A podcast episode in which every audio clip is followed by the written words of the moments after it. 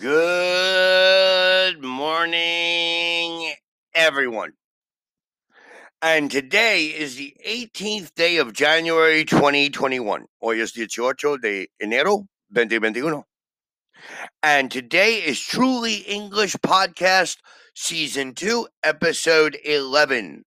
Temporada 2, Episodio 11. Today, we will remember today is Monday. So have a great week. Have a great Monday. Today is Monday. Tomorrow is Tuesday.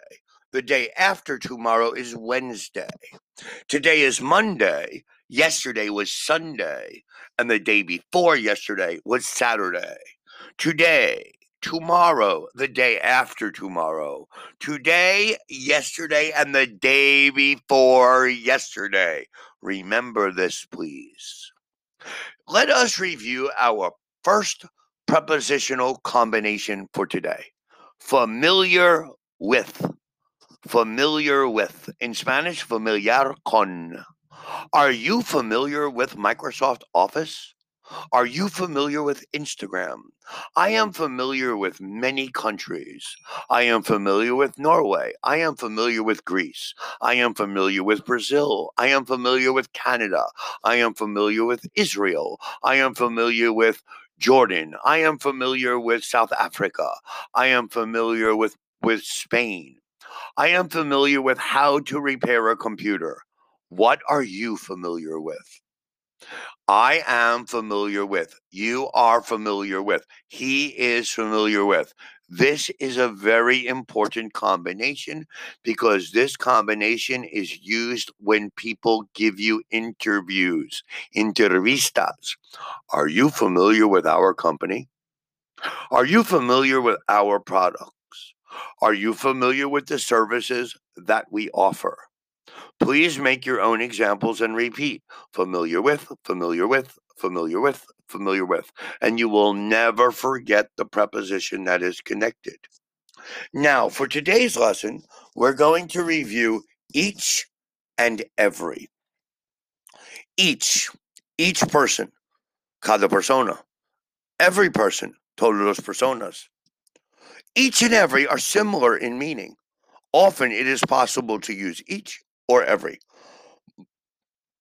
Each time I see you, you look different. Or every time I see you, you look different. There's a telephone in each room of the house. There's a telephone in every room of the house. But each and every are not exactly the same. Let us study the differences. We use each when we think of things separately, one by one. For example, study each sentence carefully equals study the sentences one by one. Each is more usual for smaller number. There were four books on the table. Each book was a different color. At the beginning of the game, each player had three cards. We use every when we think of things as a group. The meaning is similar to all. Every sentence must have a verb equals all sentences in general. Every is more usual for larger numbers. Kate loves reading. She has read every book in the library. I would like to visit every country in the world equals all the countries.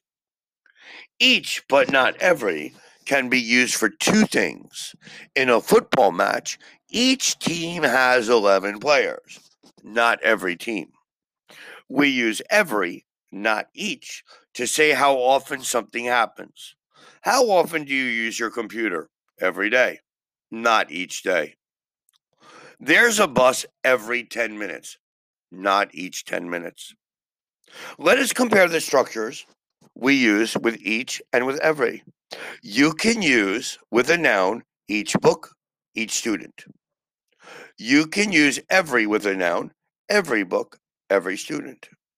You can use each alone without a noun. None of the rooms was the same. Each was different. You cannot use every alone, but you can say every one. Have you read all these books? Yes, every one. Or you can use each one. Each one was different. You can say each of the, each of these, each of them, etc. Read each of these sentences carefully. Each of the books is a different color. Each of them is a different color. You can say every one of, but not every of. For example, I've read every one of those books. I've read every one of them. You can also use each in the middle or at the end of a sentence. For example, the students were given a book. The students were each given a book. These oranges cost 15 pence each. 15 pence, como cents or centavos. Everyone and everyone. Everyone as one word and everyone as every one. Two words. Everyone, one word, is only used for people as everybody. Everyone, two words, is used for things and is similar to each one. Everyone enjoyed the party equals people. Sarah is invited to lots of parties and she goes to every one. That is each party, every one. That's a party, not a person. So we separate the word everyone. Now, you understand each and every. Take your time today, study, make your own examples. And please listen to our next podcast tomorrow. Thank you very much for listening today and have a wonderful Monday and have a wonderful work week. Remember to study. Goodbye.